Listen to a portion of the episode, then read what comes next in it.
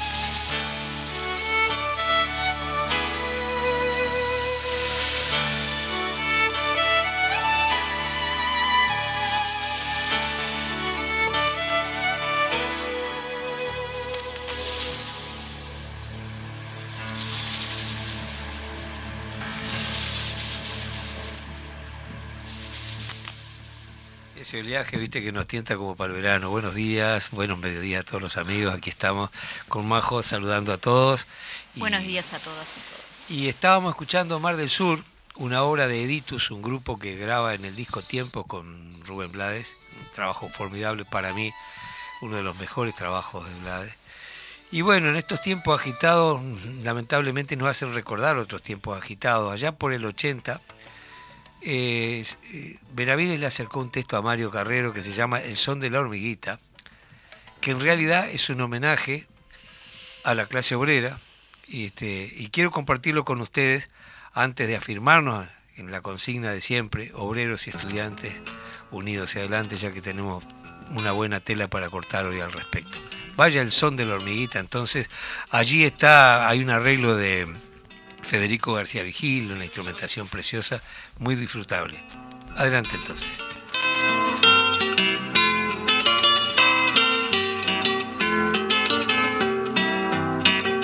Miro el suelo en ocasiones, como de niño miraba.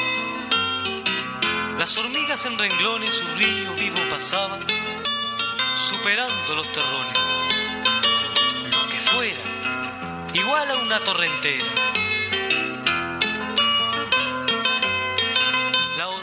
Nada es, si la cuentas como sol. Más, juntas y de una vez son mucho más que la ola que mueve el barco y el pez. Y una sola, nada es.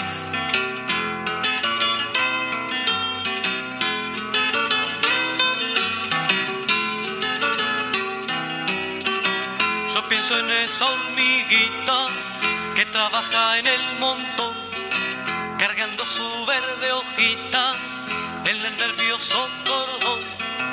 Una lleva una otra el ala de un moscón. Yo pienso en esa hormiguita que trabaja en el montón.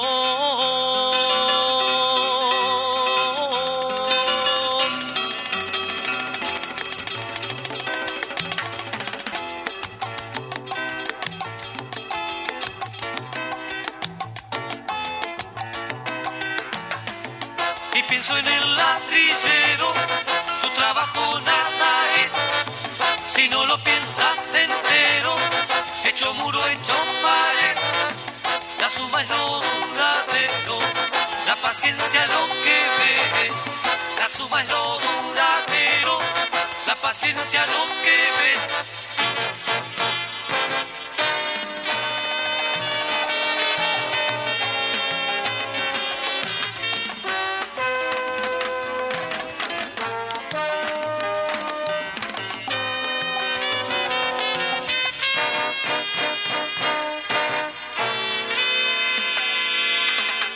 Yo pienso en la costurera, su aguja que viene y va, paciencia tesonera, el impaciente dirá, observando su manera, cuando se terminará. El impaciente dirá, cuando se terminará.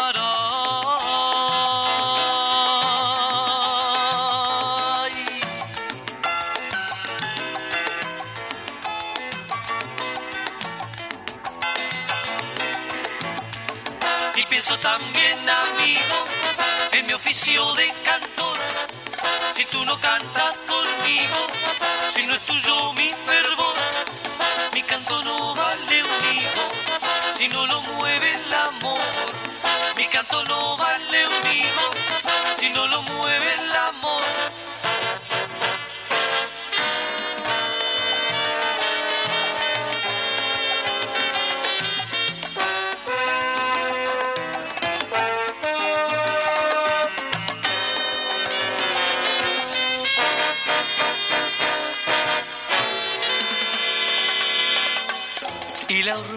Nada es, si la cuenta como sola, más juntas y de una vez, son mucho más que la ola que mueve el barco y el pez.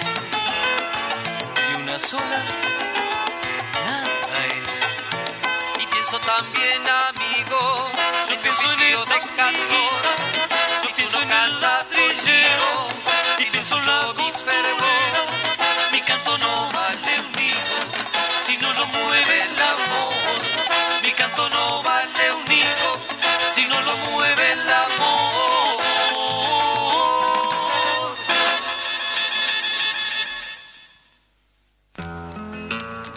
Bueno, muy bien. Qué lindo, así se empieza con música. Vamos rumbo al día de los comités de base. Antes que nada, Eduardo, si te parece, Sí. Este, acá yo voy a leer una pequeña, breve noticia para después ir al audio que tenemos del entrevistado. Este, a pedido de las autoridades de la educación, el Ministerio del Interior desalojó los centros ocupados. El presidente del Congreso, Víctor eh, Pisicillo, Pisicillo, no sé si está bien pronunciado, pero es Pisicillo, doble L, dijo que las eh, ocupaciones son ilegales y no favorecen al diálogo, el gremio docente del IPA realizará un paro de docentes.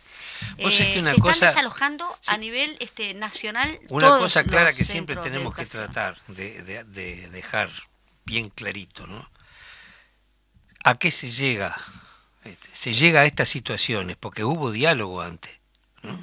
Sí, O sea, claro.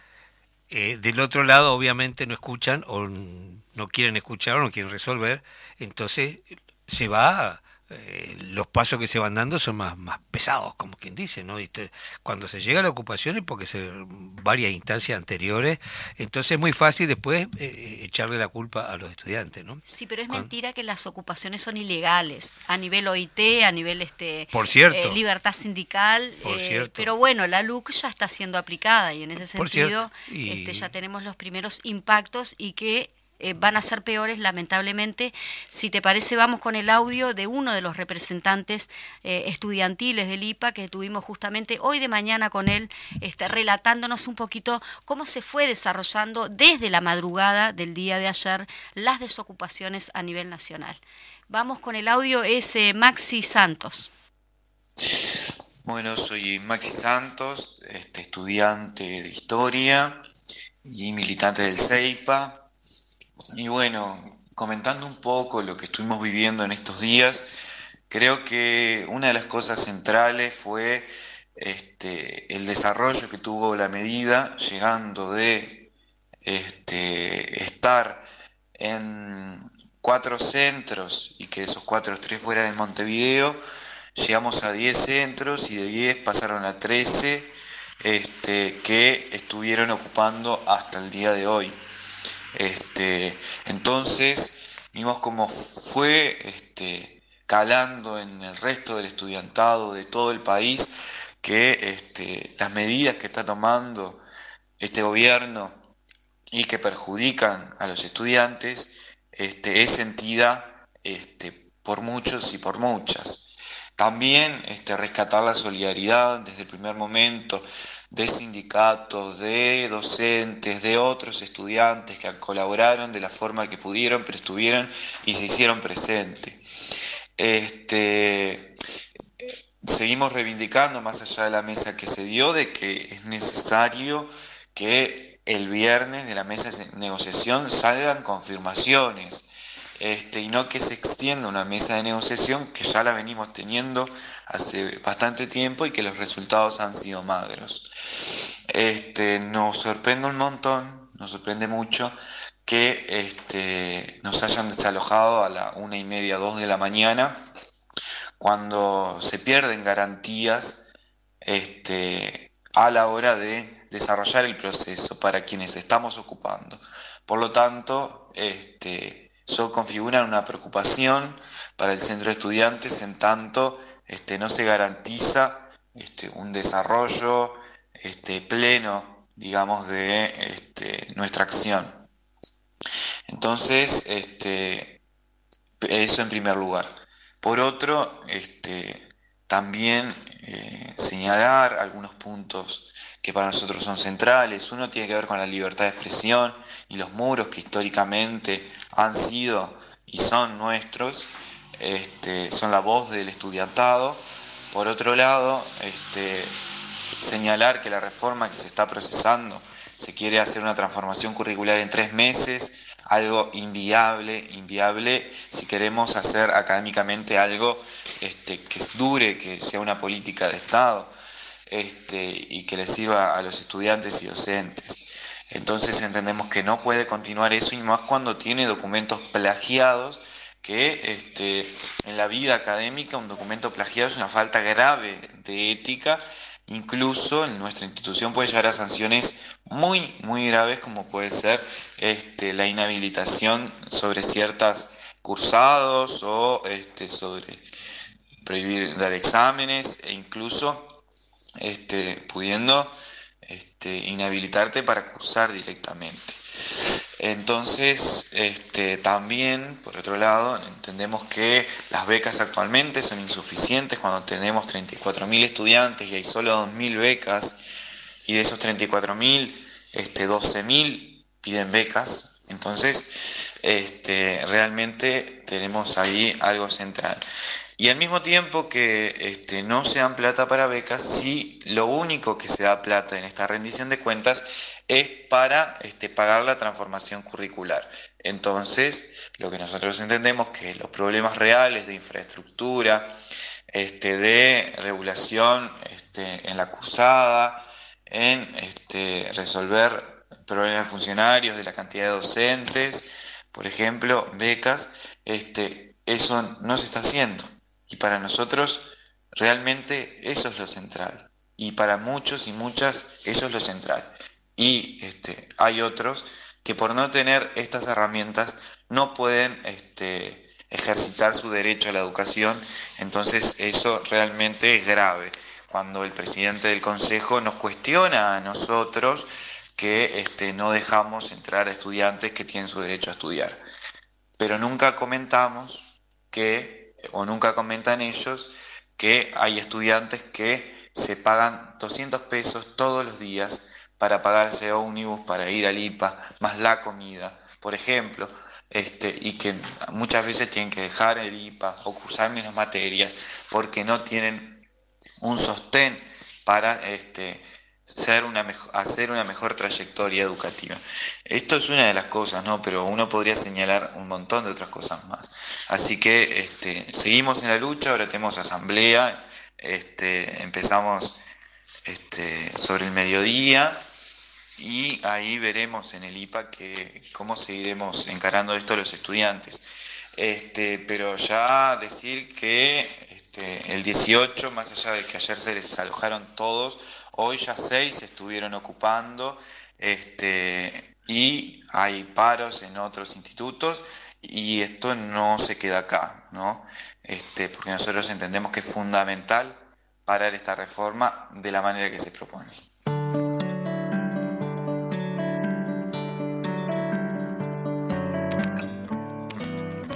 Bueno, después de esta información, esta situación tan bueno, que pensamos que no se iba a vivir más en nuestros países, siguen, lamentablemente se repiten. Bueno, tenemos un privilegio hoy, una gran actriz, una compañera, una militante, eh, responsable en todo caso en el FA de la Comisión de Cultura, y para nosotros un privilegio tenerla en nuestra casa porque no es la primera vez y la vamos a convocar muchísimas veces. Hay mucho, mucho para hablar de la cultura en nuestro país. Gabriela Iribarren, muchas gracias por estar aquí y a conversar, que hay mucha cosa para, para tocar, ¿no? Este, sobre todo en los últimos tiempos donde está el, tema de los audiovisuales, el tema de la cultura en general, los proyectos, los objetivos y la lucha permanente por un lugar y una proyección de nuestra identidad a través de la obra, ¿no? Muchas gracias, compañeros. Sí, Gabriela, también sumar el tema de los comités de base. Sí, mucho para hablar, mucho para, hablar. Hacerte hablar. Para contarle a la audiencia, efectivamente, bueno, estamos trabajando mucho desde la Comisión Nacional de Cultura del Frente Amplio. Ustedes saben que es una comisión nueva y formada en esta etapa, junto con otras como es Derechos Humanos y Género. Eso ha sido un paso como muy importante en lo estructural del Frente Amplio, porque bueno, pone estos temas en el centro del interés del debate político y también del futuro, ¿no? del proyecto futuro del Frente Amplio. Entonces, bueno, en ese sentido venimos desarrollando un trabajo sostenido junto con, con todos y todas las compañeras, desde una perspectiva muy amplia, muy abierta, porque la cultura, por suerte, es una causa que genera y requiere consensos para poder avanzar, ¿verdad?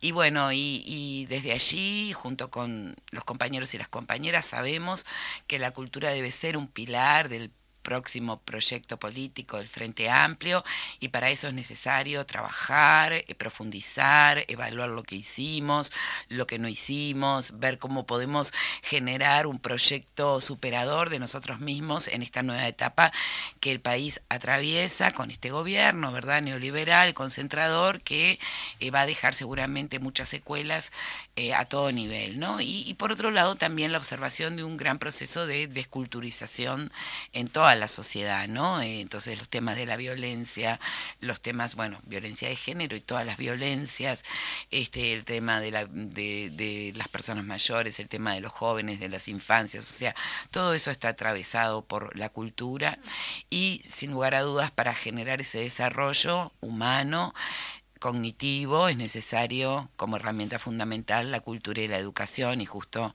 estábamos a, propósito del tema de la educación escuchando el audio de aquí de, de representantes de los y las estudiantes y uno puede advertir eh, que, que bueno que muy lejos de haber superado este gobierno o de haber cumplido con lo prometido lo que está haciendo es este también eh, empobreciendo nuestra educación pública eh, tenemos estudiantes sin docentes y docentes sin trabajo por por por primera vez en muchísimos años y una superpoblación estudiantil producto del recorte de horas, bueno, todo lo que expresaba el, el estudiante que habló ah, recién. En, en este proyecto de, de, bueno, de la cultura como un fenómeno a ver, a veces nos han eh, querido mm, imponer una mirada sobre la cultura eh, la mirada dominante de que la cultura es algo como que viene de afuera de nosotros, ¿verdad? Y, y, eso no es real, la cultura y todas las expresiones culturales salen del pueblo, somos quienes somos hacedores de la cultura, somos eh, referentes de nuestro nuestra pequeña aldea, de nuestra pequeña comunidad y, expresamos desde ese lugar, allí nacemos y, y, y, nacemos para expresar esos contenidos, ¿no? Entonces, bueno, en todo este proceso del Frente Amplio que viene siendo de mucho movimiento, por suerte, eh, ahora se viene el 25 de agosto, el día del comité de base, ustedes saben que allí se eligen las autoridades, hay toda una movida, las, se realizan las asambleas, es un, un, día muy importante para el Frente Amplio y para las bases este, que, que quienes consideramos un elemento fundamental del desarrollo político, de toda la fuerza política, y en este tema, por supuesto, es ineludible que la cultura esté allí en los comités de base. Por eso nosotros, eh, la comisión está realizando una convocatoria abierta, masiva, a todos los compañeros y compañeras frente amplistas que desarrollen actividades culturales, que tengan ganas de participar de esta jornada y de acercarse al Frente Amplio en su barrio, en los comités de su barrio, que puedan participar allí, ya sea con una expresión artística a través de la cual se quieran expresar y también con un micrófono abierto donde de pronto tengan la posibilidad de expresar desde la perspectiva de su vida, desde la cultura, del arte, cómo ven este momento que está viviendo la fuerza política, cómo los comités de base pueden ser un espacio con pequeños centros culturales, pequeñas bibliotecas, como de hecho se está desarrollando, por suerte, hay un movimiento aprendido del tema de la cultura en el, en el trayecto que venimos realizando, yendo mucho a los territorios y bueno, eh, se ilumina la cara de la gente cuando uno habla de cultura, de todo lo que es eh, el derecho a la cultura, cuando uno expone que, que dentro de la de la vulneración de derechos este, hay niños o niñas que nunca, eh, a, a, quienes nunca, por ejemplo, les han leído un cuento, ¿no? Entonces, cuando uno lo pone así y se da cuenta de la brutal vulneración de ese derecho y como así, expresado a través de la literatura, también la música, también el audiovisual, también el teatro, las artes escénicas, eh, a, a, a, lo que todos tenemos derecho, ¿verdad? Todos y todas, desde de, en todas las etapas de la vida, de poder acceder, porque de alguna manera sintetiza la cultura lo que vive la gente. Es tan amplio, tan amplio. Vos fijate en un país tan pequeñito como el nuestro, ¿no? Eh, las diferencias eh, sustanciales que hay en la forma de identificarse, ya con la forma de hablar. Vos en Rivera ves acentuado la V, los riverenses hablan así, los de chicas hablan así, la de gente Rocha. de Rocha habla casi un español castizo, eh, inclusive un hecho más, más a lo pequeño todavía, en la forma del lenguaje barrial. cómo va cambiando, eh, cómo nosotros tenemos que respetar la identificación a través del lenguaje y de las formas artísticas, ya sea musical, eh, a veces se cuestiona determinadas formas de música. Si hay un grupo social que se siente identificado con una forma musical y nosotros consideramos que no es apropiada para el desarrollo de la sociedad, bueno, eh, la responsabilidad que tenemos es ir allí y discutir y aportar lo que nosotros consideramos que debe ser mejor, discutir, aprender de esa gente, de ese lenguaje, por qué se remiten a ello y, nosotros creemos que hay que hacer otra cosa. Bueno, el profundo respeto a esa identidad que genera cada grupo social, que la, eh, la identidad es un fenómeno tan dinámico, ¿no? Yo siempre digo que a veces, viste que era costumbre en otros tiempos, de repente la gente eh, en turismo, sobre todo la gente del interior, se juntaba y se iba para el campo, o, a un monte, a cazar y a pescar, y alguno a tomar vino nomás. Y ahí en ese grupo se formaba una identidad, porque suceden cosas allí, ¿eh? anécdotas, eh, relaciones nuevas, este, amistades nuevas, gente que no se conocía, que se conoce en el grupo. Y luego cuando vuelven al entorno, sucedieron cosas también que ellos no vivieron en esos días. Entonces imagínense lo que es el, el, tremendo castigo del exilio para una persona, sea de donde sea. Y yo digo que hay una canción que nosotros hicimos hace años que se llama Exilio. Cuando uno se viene del interior, se viene a vivir a otro lugar, a aprender, eh, los estudiantes del interior sobre todo, ¿no? que es muy notorio eso, ¿no? no solo vienen a estudiar, vienen a aprender a vivir solos, a cocinar, a administrarse, eh, eh, y eso a veces no se tiene en cuenta a través de las autoridades este, culturales o este, va a decir los profesores, ¿no? Y le exigen a veces al alumno, pero este, es importantísimo el tema de la identidad porque es lo que refleja la calidad cultural de cada lugar, ¿no? Y tenemos que ser muy amplios y respetuosos de esa forma de comunicación. Si habrá que aprender y tener sobre todo humildad, reconociendo eso, que el aprendizaje es cotidiano, diario, ¿no? horario, en una hora aprende muchas cosas, de manera que si habrá que, que, uno este, hilar fino en estas tareas, ¿no? Decías este, justamente, Gabriela, eh, que lo hablamos antes de salir al aire, pero lo necesario que es eh, las manifestaciones artísticas en determinadas actividades políticas también, ¿no? Y el hecho de que cómo se está cambiando o cómo planteaste o plantearon, ¿no? La comisión, este, somos parte también la Comisión Nacional de Cultura del Frente Amplio, de que las manifestaciones artísticas no necesariamente tengan que ser al finalizar este laboratorio. Gracias, Majo, por la pregunta. La verdad que sí, estamos tratando de deconstruir una idea que hay también, porque eso está relacionado a, a la cultura como un adorno, ¿no?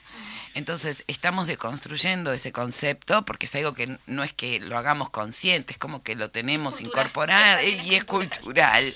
Y es este y es un poco impuesto por las por, por, por, por las culturas dominantes, ¿no? Este, para que deje de ser un adorno y sea una parte constitutiva, una manera heterodoxa, podríamos decir hoy, de militancia en algunos casos, o simplemente de, de integralidad de un acto político. Em, nosotros desde la comisión estamos impulsando a que las presentaciones eh, de los artistas y las artistas cuando se incluyen en una programación de un acto sea al, inicio, porque eso en sí mismo constituye un, un acto político, una acción política. Y para eso es necesario porque siempre se levanta un discurso público, ¿verdad? A través de cualquier expresión artística. Y además que cualquier acción humana es política. Exactamente. Por acción o por omisión. Siempre. Y, eso requiere que el espectador, que la audiencia, o como queramos llamarlo, o el público. Desaprenda lo otro y Exacto. Y esté en una situación de, de apertura y de para recibir. Y, y, a veces cuando se ponen los eh, actos eh, artísticos al final, claro, la gente ya hace horas que está, ya escuchó diferentes discursos, ya está, y luego se disgrega y lo que se produce ahí es un vacío, algo que va contra natura de lo que realmente debe ser eh, la integración del arte y la cultura a el mundo de la política que está absolutamente integrado, pero bueno, no podemos evitar reconocer que vivimos en un mundo fragmentado, no somos la excepción nosotros, pero sí, siendo conscientes de eso, podemos generar estas movidas y es algo que todo el mundo comprende perfectamente una vez que uno lo dice. Quiere decir que es lo razonable y es este y habla también de una buena disposición o intencionalidad que también hay que aprender a trabajar con eso, porque a veces uno se enoja, pero en realidad después hablando uno ve que, que, que esas cosas que ocurren es porque están absolutamente introyectadas en las personas, pero una vez que las personas toman conciencia de eso o lo ven claramente, se modifica y se transforma rápidamente. Eso es lo que nos está pasando. Yendo a los territorios, me, me, me interesa también mucho todo tomar esto que dice Eduardo de, de, los interiores, ¿no? De cómo tenemos en nuestro territorio diferentes, eh, cada departamento del Uruguay tiene diferentes trayectorias, diferentes historias, diferentes influencias a nivel cultural y cómo eso constituye parte de la riqueza y que eso aún permanece invisibilizado. Entonces, este, toda esta actividad de la Comisión hacia todo el país es fundamental porque Montevideo también, hay que decirlo, y creo que en buena parte, gracias a, a, que tenemos 30 años de gobierno frente a amplistas, tenemos una situación que por supuesto hay que seguir profundizando y acrecentando a nivel de la cultura, pero muy... Eh, eh, asimétrica en relación a lo que Cierto, pasa en cierto. otros departamentos del país y bueno y eso es algo que para esta nueva etapa tenemos que poner el foco allí y desarrollar y bueno estamos trabajando en ese Y sentido a veces ¿no? nosotros con las mejores intenciones pecamos de soberbia, no nos damos cuenta, ¿no?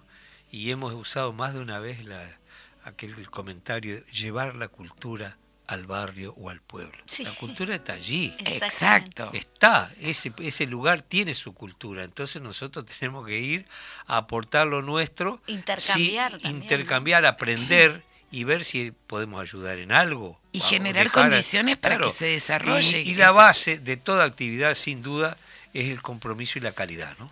Sí, eh, también en ese sentido, cuando tú vas a un escenario, de repente a veces político se descuida las necesidades básicas de un actor, de un músico, y es esencial que salga correcto porque es la forma de respetar y cuidar su carrera para proyectarla, ¿no? ¿Te parece Así que va- vayamos a vamos a una tandita Disculpe, que, y de- que tengo que ser tan... Tenemos que cumplir con la tanda y después volvemos. Y eh, volvemos porque también está el tema de para presupuesto para la educación, presupuesto para la cultura. No solo Bueno, ahora, Fede, sino... usted que está en, eh, que maneja esos botones de maravilla, ponga la tanda y nos vemos en un ratito.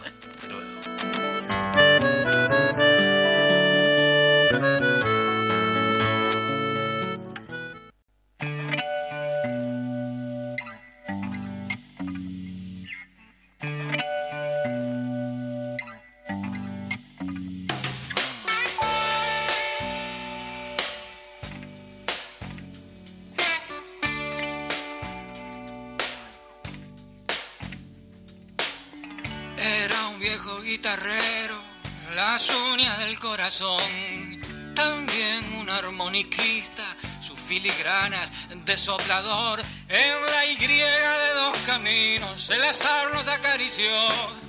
Un par de bonitas trenzas completaría nuestra función. Sería la bailarina, la estela de mi acordeón. Decidimos un rumbo fijo, parar en cada rincón. Mente y manos en la masa, los hilos de esta cuestión comenzaron a enlazarse con nudos de buen humor.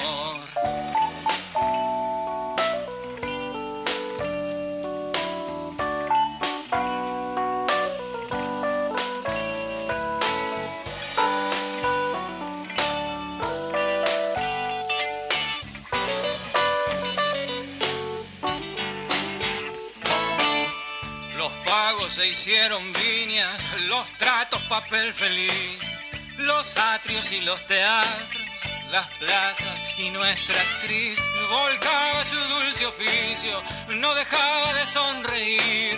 Las palmas desde el inicio, todas ansiosas por aplaudir. Contento quedaba el pueblo, satisfecho el promotor, los niños y los abuelos el joven y el profesor, es que no era para menos. dábamos todo el corazón. Las chicas con sus pañuelos, las damas con su bastón.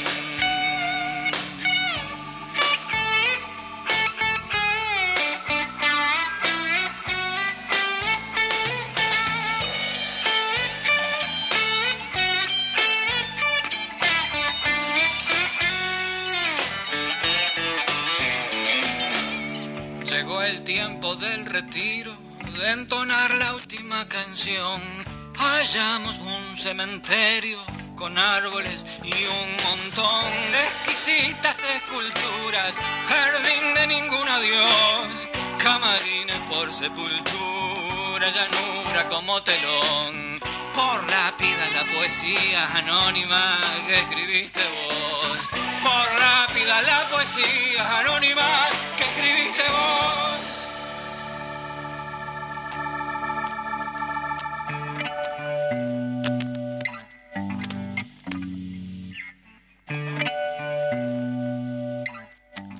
Bueno, seguimos. Estábamos escuchando a Fernando Cabrera. de grandes Eh, prosas. sí, eh, Caminos en Flor. Hermosísimo tema que habla mucho de lo que en alguna medida estábamos tocando, el tema de la cultura. Eh, y yo recordaba en los tiempos que, que cantaba en los circos, teatros del interior. Recuerdo la, la publicidad en la calle. eh, Juan Moreira con entrada de caballos al pisadero y cantores en la pulpería. Y los Eduardo en aquella época éramos los que cantábamos en la pulpería. El otro día, justamente, Bellísimo. que viene al caso, que fui a Santa Lucía, este, la casa de salud de mamá, y pasó un carrito vendiendo el pan y se repartiendo el pan, repartiendo el pan. Tipo, se ve que es una cultura del pueblo ahí, ¿no? Sí, ¿no? Y el carrito ahí repartiendo el pan con el parlante, justamente hablando de, de las culturas de los territorios, los pueblos. Yo me quería ir al tema del presupuesto rendición de cuentas. Ya en, otro, en alguna otra oportunidad hablamos aquí de eh, tema de la LUC, la Ley de Urgente Consideración. Tú también estuviste, Gabriela, este, aquí en la radio antes de ser presidenta. Este, ahora te tenemos como presidenta de la Comisión de Cultura. Este, pero hablábamos de cómo será la cultura y la educación, o mejor dicho, la cultura, de que la Ley de Urgente Consideración poco tocaba a la cultura en ese sentido, para obviamente para debilitar. Este, ¿Cómo estamos parados ahora? Sabemos que hay muchos conflictos con el tema de la ley de medios, con el tema de la ley de cine, que también eso impacta directamente a los trabajadores de la cultura, ¿no? Este, ¿Cómo estamos parados ahí como Frente Amplio, como cultura específicamente? Bueno, em, gracias Majo. Sí, en realidad, bueno, tuvimos en la LUC eh, lo que hubo de cultura, que fue aprobado, eh, fue la creación, la ratificación del Instituto de Cine, ¿verdad? Del ICAU, Sí. y la creación de otros institutos. Algunos era de- se le dio forma legal a institutos que ya funcionaban, de hecho, en el Ministerio de Educación y Cultura, y otros se crearon dos institutos más, con lo cual, bueno, este, no, no hubo más eh, aporte o modificación que esa, y ahora nos encontramos sí en la, la rendición de cuentas con la sorpresa de la propuesta del Poder Ejecutivo de la creación de una agencia audiovisual. Entonces, eh, contarle un poco a la audiencia que nosotros tenemos una ley de cine, una muy buena ley de cine, eh, que fue construida por todos los sectores del cine y del audiovisual y que tomó un proceso de 25 años de trabajo de todo el sector que encontró por supuesto en el Frente Amplio la porosidad imprescindible necesaria para que eso pudiera este, ser aprobado y ser este y fue aprobada, aprobada por unanimidad. Es una muy buena ley que ahora en esta propuesta de agencia se se ha ido tocando. Desde la comisión, por supuesto, estamos estudiando el tema, estudia- estudiamos el tema desde acá, desde que surgió esta propuesta del Poder Ejecutivo y fuimos viendo un poco y respetando los tiempos y los procesos del sector, que está integrado por varios colectivos, eh, entre ellos, por supuesto, trabajadores y trabajadoras, guionistas, directores, este, realizadores, productores, productoras, en fin. Eh, ese articulado principal era, era una defecio realmente porque lo que hacía era cargarse la ley de cine, sobre todo los artículos mm, que tienen que ver con el objeto de la ley, que es eh, ver el cine y el audiovisual primero como cultura y luego como industria. Sí, por supuesto, es una de las industrias culturales, de esas llamadas industrias culturales, pero antes que eso es cultura. Y esta ley define absolutamente el concepto de obra, el concepto de, de, equilibrio entre los elementos económicos, cultural y social. Es un equilibrio que no se puede perder. Entonces, esa muy buena ley que nosotros tenemos y que además crea el Instituto de Cine. Está siendo, está siendo desguazada. Bueno, esperamos un poco el proceso porque había algunos eh, colectivos del sector que tenían la esperanza de poder generar negociaciones em, para poder este, avanzar, ya que el tema de la agencia como tal, como figura jurídica, no es el punto central de la discusión. En los gobiernos anteriores nuestros también hubo una, para dar, bueno, otro tipo de agilidad, en fin, para eh, tal vez esa, esa figura que tampoco tenemos acuerdo todavía nosotros como Frente Amplio ni, ni hemos eh, seguido estudiando el tema, pero que seguramente lo vamos a seguir haciendo de cara a, nuestro próximo programa, este no es el punto central. El punto central es cómo de alguna manera eh, esta propuesta del Poder Ejecutivo no escapa al modelo neoliberal y conservador, es decir, y va en beneficio el licuar los contenidos culturales, licuar y, eh, eh, lo artístico como, como un elemento central em, y, y, definir este, el respeto por la diversidad de contenidos, por la libertad de expresión, de alguna manera licuar todos esos aspectos eh, y considerar producto audiovisual todo lo que tenga pantalla es abrir y dejar en manos del mercado un poco cómo se administran eh, todos los contenidos que involucran un todo que en realidad no es nada, ¿no? Porque todo es nada en estos casos. Entonces, bueno, por otro lado tampoco está claro eh, la inversión, lo económico, tampoco está claro eh, los gastos de funcionamiento o los gastos operativos que requeriría generar una agencia y por lo que hemos estudiado en otros países han aumentado exponencialmente esos gastos porque cuentan con una estructura eh, gerencial, en fin, ciertas particularidades que modifican y que ponen en manos de privados la administración de dineros públicos, ¿no?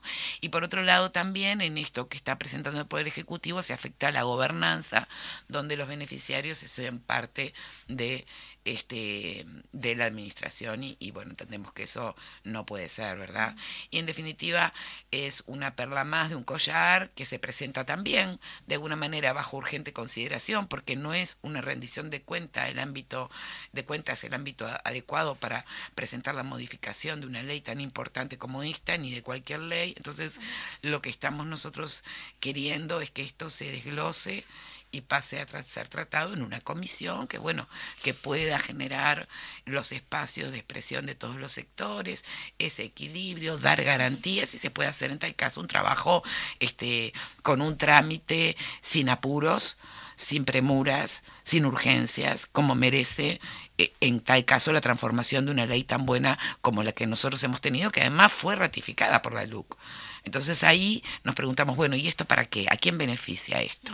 Esa es la pregunta que nos tenemos que hacer eh, todos y todas para defender el cine nacional que ha logrado no solamente formar parte de nuestro acervo cultural, nuestro patrimonio cultural, sino que también hemos logrado este, un nivel importante de internacionalización, lo cual tampoco es menor, y eso hay que defenderlo, más allá de que por supuesto tenemos presente que todo hay que seguir trabajándolo y todo puede ser mejor de lo que fue, sin lugar a dudas, pero que lo que fue el ICAO hay que defenderlo y todo lo que generó y esta ley hay que defenderla y bueno hay que tener mucho cuidado si es que lo vamos a tocar no en ese en eso estamos ha sido un, un trabajo muy coordinado entre la Comisión de Cultura, entre eh, las bancadas, entre la, mesa política también y presidencia de Frente Amplio. O sea, estamos todos y todas este, preocupadas y involucrados en, en poder este, dejar bien plasmada nuestra posición, porque hay que defender fuertemente eso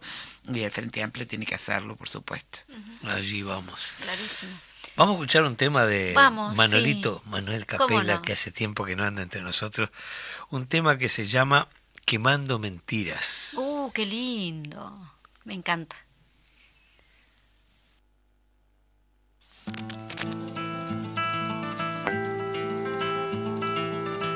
Una historia empieza y otra se termina una que se queda y otra que camina, pero la que muere no es la que se olvida, aunque se pretendan memorias vencidas, porque las edades se unen algún día, la vida es redonda y la historia gira, los dueños del tiempo son los que fabrican hombres y mujeres quemando mentiras, hombres y mujeres quemando mentiras.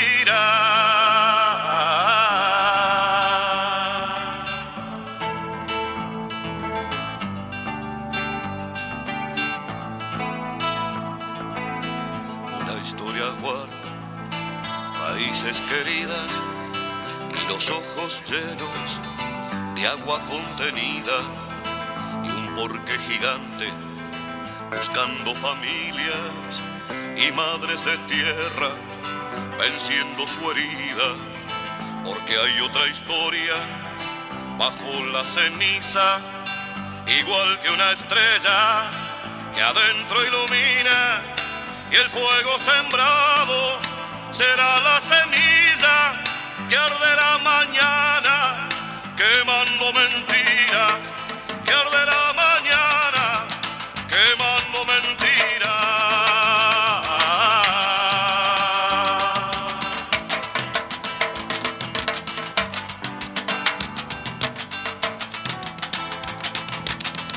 Una historia tiene su puerta escondida y otra historia junta, manos para abrirla.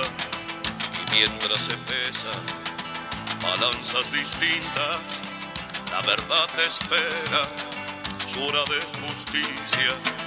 La historia no calla, su voz convencida, cuando la construyen, quienes la germinan, y el futuro es niño que recién respira. Y los niños crecen quemando mentiras. Y los niños crecen quemando mentiras.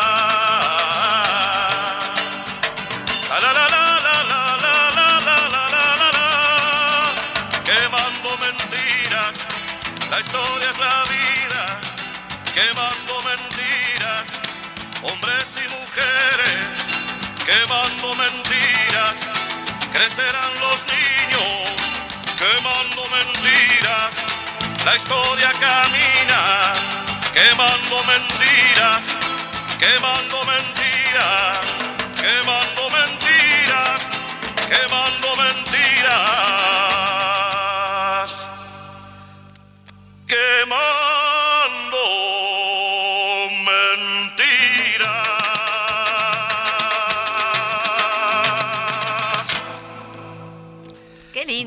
Muchas gracias Gracias. Manolito, como siempre, este, en nuestros corazones gallegos queridos con esta canción. Bueno, vamos a ir, este, eh, nos está quedando poquito Yo tiempo, vamos a una ir. preguntita, una Haga. preguntita antes, porque quiero hablarle a Gabriela Iribarren como actriz, como colega, actriz. Ah, Exactamente. ¿En qué estás actualmente? Contá un poquito ahí si, si, si te interesa dar como una... Bueno, lo, Una pequeña le- introducción. ¿cómo no? Bueno, lo hago cortito, sí. Este, bueno, no, sigo con Ana contra la muerte, este espectáculo de Gabriel Calderón, precioso, que venimos trabajando ya hace años. Vamos a estar, vamos a estar en el FIDAE, vamos a estar el 7 de octubre en el Politeama Ah, de Canelones y vamos a estar el 9 de octubre en el Teatro de Galpón con Ana contra la muerte. Eh, y luego, bueno, estoy ensayando para estrenar ahora en septiembre en el interior, en los interiores de nuestro país, eh, esperando la carroza de Jacobo Laxner, en una, bueno, en una nueva etapa de la comedia nacional que hay que destacar esta gestión eh, nueva que, que se ha propuesto abrir la comedia nacional y los recursos públicos a todo el teatro independiente, generando comunidad, generando este, oportunidades, generando integración. Este, ustedes saben que, que, bueno, esto es parte del proyecto Sí. de la nueva dirección de la Comedia Nacional, la coproducción coproducción con el Teatro Independiente y en ese aspecto, bueno, eh, eh, se ha conformado un elenco mixto eh, de, comedia, de la Comedia Nacional y Teatro Independiente, Independiente. donde estamos ahí junto a Petru Valensky, Emilia Díaz, qué- qué Jimena Vázquez tenés? y yo, Elvira. Ay, Elvira.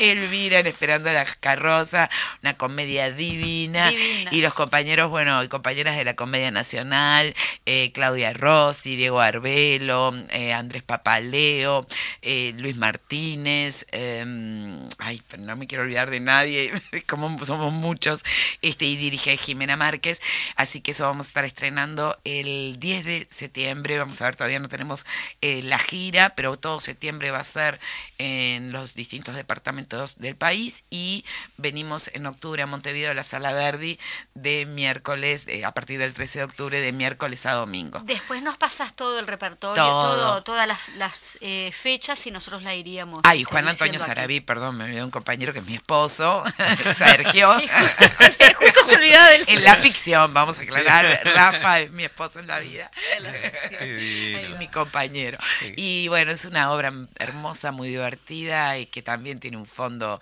de ese grotesco Sí, maravilloso claro. que maneja Es Jacobo, como que nos retrata. también, ¿no? Eh, Es una totalmente. situación complicada de, Sí. de cómo se trata justamente a los viejitos, Sí, totalmente. Bueno, tiene siempre la comedia, ¿no? Como hablábamos recién, el discur- discurso público que se levanta y muestra es lo peor de nosotros de una manera muy crítica y muy y muy disfrutable, ¿no? Y todos esos matices que él lleva hacia el grotesco. Y es muy Entonces, uruguaya esa, sí. esa, esa este, Es obra. sin duda, aparte hay que decir que son a 100 años de China, cumplirá 100 años China, con lo cual nosotros, este bueno, es un homenaje a ella y a todas las actrices, porque Elena Suasti, bueno, todas las actrices que han hecho esos, ese, ese rol, en este caso son los 100 años de China y también son eh, los, eh, o sea, ese aniversario también del estreno de la primera vez que se eh, hizo la obra, que fue un fracaso de público en la propia Comedia Nacional en el año 62, este, y que, y, y que bueno, y que yo estuve leyendo por qué, qué raro un fracaso de público, claro, era una época donde esta obra resultaba eh, absolutamente disruptiva. Para un.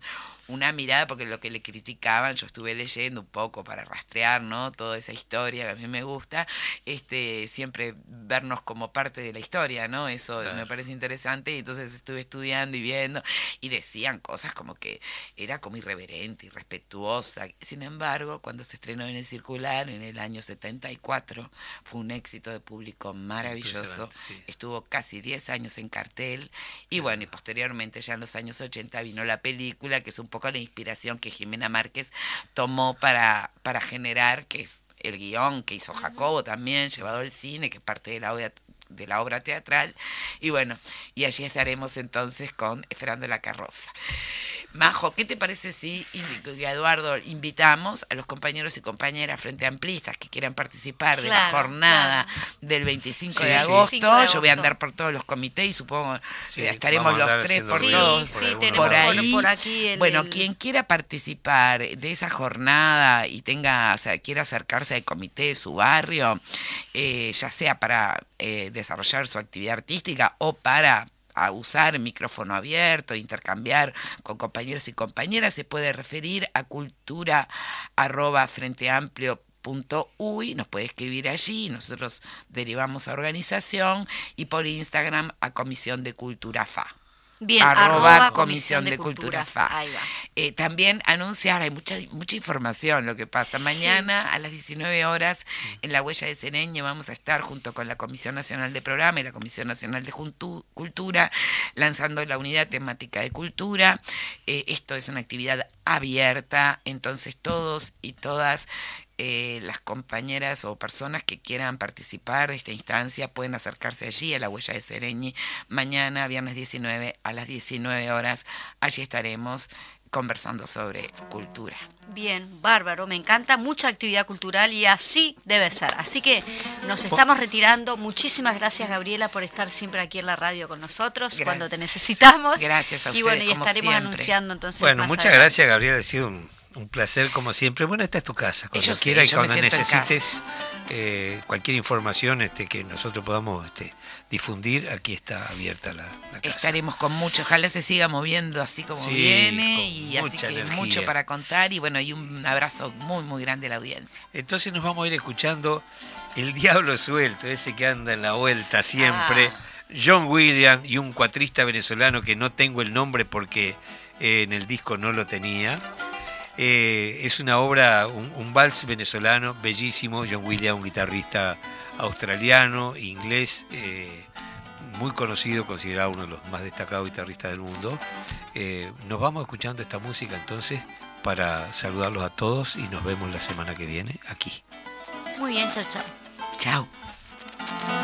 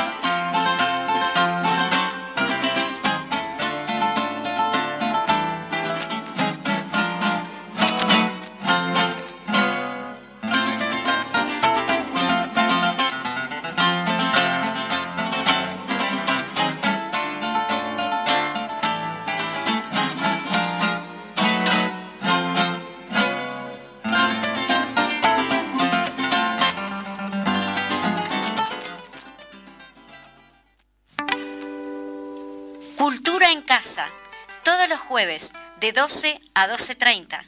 En Radio Fénix CX40 1330 AM. Un programa de cultura en un ámbito bien coloquial.